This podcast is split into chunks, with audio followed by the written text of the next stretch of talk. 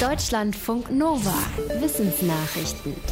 Schön lächeln und dazu am besten Kleidung in warmen Farben tragen, wie Rot oder Gelb. Das kann beim Verkaufen oder im Service helfen. Das haben Forscher von der Uni Augsburg herausgefunden. Sie zeigten mit verschiedenen Experimenten, dass warme Farben die Wirkung des Lächelns verstärkten und dass Menschen dann freundlicher und glaubwürdiger erschienen. Das galt unabhängig vom Geschlecht. Das Lächeln passt sozusagen zu den warmen Farben und das kann dazu führen, dass Personal mehr Trinkgeld bekommt. Kunden und Kundinnen sind offenbar zufriedener. Kann ein Leben in der Stadt psychisch krank machen? Darauf gab es in früheren Studien schon Hinweise, zum Beispiel, dass das Stadtleben ein Risikofaktor für Schizophrenie sein könnte. Doch eine neue Untersuchung zeigt jetzt, dass der Zusammenhang auch andersherum sein könnte, dass nämlich unsere Gene beeinflussen, wo wir leben. Wie in der Fachzeitschrift JAMA Psychiatry zu lesen ist, kann eine genetische Veranlagung für mehrere psychische Erkrankungen die Wahl des Wohnsitzes beeinflussen. Für die Studie wertete ein Team Gendaten von mehr als 385.000 Menschen aus einer britischen Datenbank aus. Es berechnete einen bestimmten Risikoscore für verschiedene psychische Erkrankungen und verglich das mit Daten zum Wohnort. Dabei kam raus, dass Menschen, die vom Land in die Stadt ziehen, ein höheres genetisches Risiko hatten für Schizophrenie, bipolare Störungen, Magersucht oder Autismus, verglichen mit denen, die weiter ländlich wohnten. Es gibt schon Hirnimplantate, die es einigen hörgeschädigten Menschen ermöglichen, wieder zu hören oder solche, mit denen manche gelähmte Menschen ihre Gliedmaßen bewegen können. Jetzt haben spanische und US-amerikanische Forschende einer erblindeten Frau einen Computerchip ins Hirn implantiert. Der war mit einer Brillenkamera verbunden, die Daten aufnahm und an den Chip weiterleitete. Der wiederum stimulierte den visuellen Kortex im Hirn der Frau. Diese Stimulation funktionierte so gut, dass die Frau Licht wahrnehmen konnte. Nach wochenlangem Training war sie dann sogar in der Lage, Formen zu erkennen und ein einfaches Videospiel zu spielen.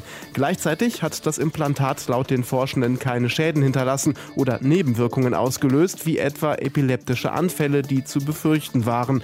Die Forschenden wollen an der Technik und dem notwendigen Training jetzt weiterarbeiten. Ziel sei es, so gute Sehhilfen zu entwickeln, dass Betroffene sich sicherer bewegen können und zum Beispiel im Straßenverkehr Gefahren wie ein Auto erkennen können. Krankenhäuser produzieren einen Müll-Tsunami, so sagt es der Präsident des Deutschen Kongresses für Orthopädie und Unfallchirurgie. Der Mediziner kritisiert strenge Vorschriften der Politik, wodurch Implantate und Edelstahlinstrumente viel zu oft weggeworfen würden, anstatt sie zu reinigen und wiederzuverwenden. Eine Operation kann ihm zufolge mehr Müll verursachen als eine vierköpfige Familie in einer Woche.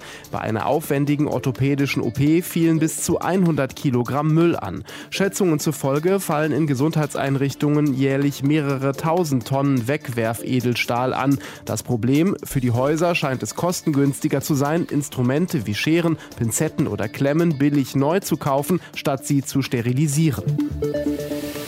Neutrinos gehören zu den Elementarteilchen, also den kleinsten Bausteinen der Materie. Drei Arten gibt es davon, aber immer wieder fielen in der Physik bei Experimenten Anomalien auf, so dass man annahm, es muss eine weitere Art Neutrinos geben, sterile Neutrinos. Doch das scheint jetzt widerlegt nach mehr als 20 Jahren. Erste Ergebnisse am Forschungszentrum Fermi-Lab in Chicago geben keinen Hinweis darauf, dass die theoretischen Elementarteilchen tatsächlich existieren. Seit 2015 ist dort ein Gerät namens Microboon im Einsatz, ein Teilchendetektor in einem 12 Meter langen Behälter, gefüllt mit flüssigem Argon. Damit werden präzise 3D-Bilder von Neutrino-Ereignissen aufgenommen, doch Hinweise auf das vierte, sterile Neutrino wurden nicht entdeckt. Jetzt muss die Physik nach weiteren Hypothesen suchen. Ab und zu gibt es eine Bezahlschranke, ansonsten ist die aktuelle Presse übers Netz quasi grenzenlos zugänglich. Aber mal die badischen neuesten Nachrichten von 1950 lesen, das ging bisher nur recht aufwendig in Bibliotheken. Jetzt ist ein Zeitungsarchiv online gegangen, das kostenlos historische Zeitungen bereitstellt. Bisher sind fast 250 Zeitungen der letzten Jahrhunderte digitalisiert, darunter die badischen neuesten Nachrichten oder auch der Shanghai Jewish Chronicle, der zwischen 1939 30 und 45 für deutschsprachige Juden und Jüdinnen in Ostasien erschien. Die älteste digitalisierte Ausgabe kommt vom Corriere Ordinario, eine italienischsprachige Zeitung, die 1671 in Wien verlegt wurde. Deutschlandfunk Nova